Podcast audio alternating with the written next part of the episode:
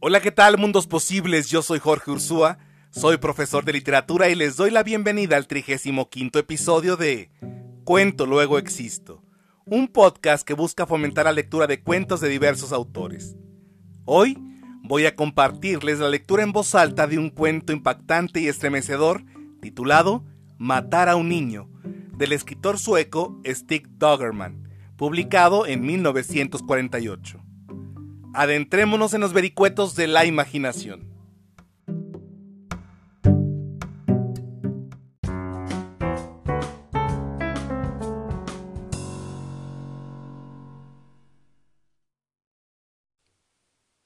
Matar a un niño de Stick Daggerman. El día es suave y el sol cae oblicuamente en la llanura. Las campanas van a sonar pronto porque es domingo. Entre campos de centeno, dos muchachos siguen un sendero que no habían pasado antes, y en los tres pueblos de la llanura centellean los cristales de las ventanas. Hay hombres que se afeitan ante espejos en las mesas de sus cocinas, mujeres que cortan el pan para el café tarareando, y niños que se abrochan sus blusas sentados en el suelo.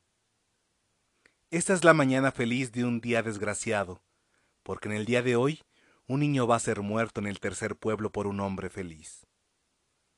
El niño está sentado todavía en el suelo, abrochándose la blusa, y el hombre se afeita y dice a su mujer que hoy se le antoja dar con ella un paseo en bote, y ella canturrea y pone el pan recién cortado sobre un plato azul. Ninguna sombra triste atraviesa ahora la cocina, y a pesar de todo, el hombre que matará al niño ya está junto al rojo depósito de gasolina en el primer pueblo. Es un hombre dichoso que apunta una cámara fotográfica y ve por ella un cochecito azul, y junto a él a una mujer que ríe. Mientras ella ríe y él toma la bonita fotografía, el tipo de la gasolina ajusta el tapón del tanque y les asegura que van a tener un día espléndido. Ella entra y se sienta en el coche, y el hombre que matará al niño saca del bolsillo su cartera y comenta que irán hasta la costa y que allí construirán un bote y remarán mar adentro, bien dentro. A través de los cristales bajados, en el diván delantero, ella oye lo que él dice, cierra los ojos y al cerrarlos, ve el mar y al hombre junto a ella en el bote. No se trata de ningún mal hombre, Está alegre y feliz, y antes de entrar en el coche, se detiene un momento frente al capot que reluce al sol y goza de la claridad y del olor a gasolina y a cerezo silvestre. Ninguna sombra cae sobre el coche y el reluciente parachoques no muestra bolladura alguna ni está rojo de sangre.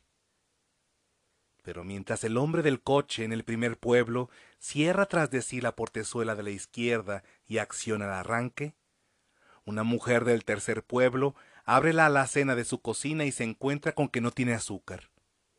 El niño, que se ha abrochado ya su blusa y amarrado los cordones de sus zapatos, está ahora mismo de rodillas sobre el sofá y contempla el riachuelo que serpea entre los alisos y el oscuro bote medio varado sobre el verde.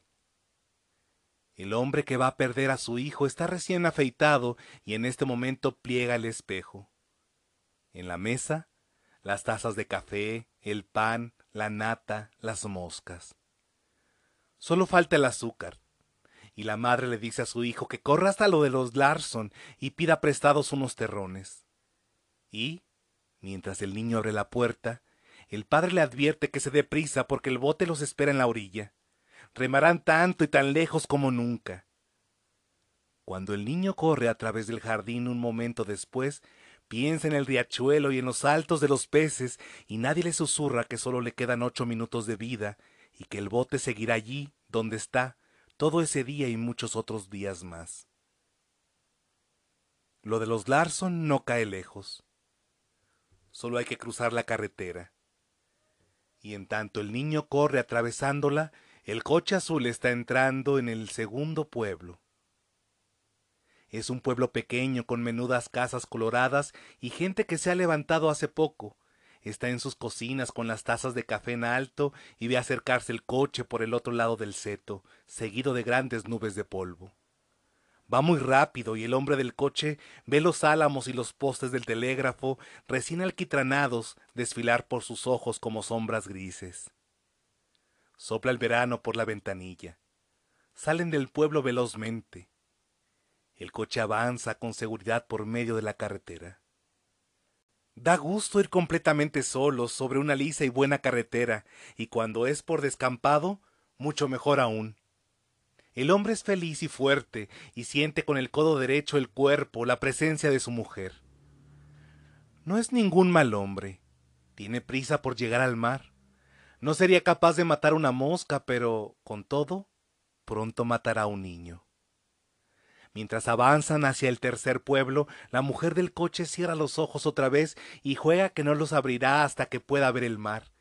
Y, a compás de las gratas oscilaciones de la marcha, sueña en lo tranquilo que debe de estar. Porque con tanta crueldad está hecha la vida, que un minuto antes de que un hombre feliz mate a un niño, todavía es feliz. Y un minuto antes de que una mujer grite horrorizada, puede cerrar los ojos e imaginarse el mar, y durante el último minuto de la vida de un niño, Pueden sus padres estar sentados en la cocina esperando el azúcar y hablando sobre los dientes tan blancos de su hijo y sobre un paseo en bote. Y el niño mismo puede estar cerrando la puerta de una verja y empezando a cruzar una carretera con varios terrones de azúcar en la mano derecha envueltos en un papel blanco. Y durante este último instante no ver otra cosa que un largo y cabellante riachuelo con grandes peces y un ancho bote de silenciosos remos. Luego, para todos es demasiado tarde. Luego hay un coche azul atravesado en la carretera y una mujer que grita, se retira la mano de la boca y la mano sangra. Luego hay un hombre que abre la portezuela de un coche y trata de mantenerse en pie, aunque un abismo de terror se abre dentro de sí. Luego hay algunos terrones de azúcar blanca absurdamente desparramados entre la sangre y la gravilla, y un niño yace inmóvil boca abajo, con la cara duramente apretada contra la carretera. Luego aparecen dos personas lívidas, que todavía no pudieron tomar café, que salen corriendo desde un jardín y ven en la carretera un espectáculo que ya jamás olvidarán. Porque no es cierto que el tiempo cure todas las heridas. El tiempo no cura las heridas de un niño muerto y cura muy mal el dolor de una mujer que se olvidó de comprar el azúcar y mandó a su hijo a través de la carretera para pedirla prestada. igualmente, cura mal la angustia del hombre un día feliz que lo mató. Pues quien ha matado a un niño ya no va al mar. Quien ha matado a un niño vuelve a su casa lentamente en mitad del silencio, llevando junto a sí una mujer enmudecida con la mano vendada, y no viendo en cada pueblo vecino de los que atraviesan ni a una sola persona alegre. Todas las sombras son más oscuras y reina el silencio. Y el hombre que ha matado a un niño Sabe que ese silencio es su enemigo y que va a necesitar años para vencerlo, gritándose que no fue culpa suya.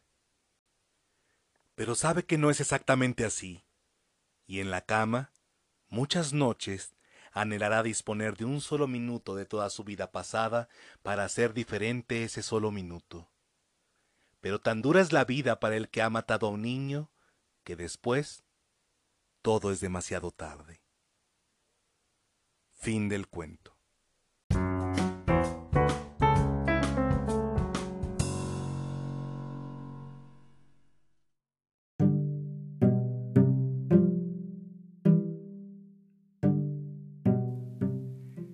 Gracias por acompañarme en este episodio de Cuento Luego Existo. Espero que haya sido de su agrado. Si les gustó este podcast, los invito a que lo compartan. Síganme en redes sociales en Facebook, Instagram y YouTube como Cuento Luego Existo. En el siguiente episodio profundizaremos en la vida y obra del escritor sueco Stig Dagerman y nos adentraremos en el cuento Matar a un niño. Los invito a que me sigan en los laberintos de la imaginación para que podamos seguir existiendo en las palabras. Hasta la próxima.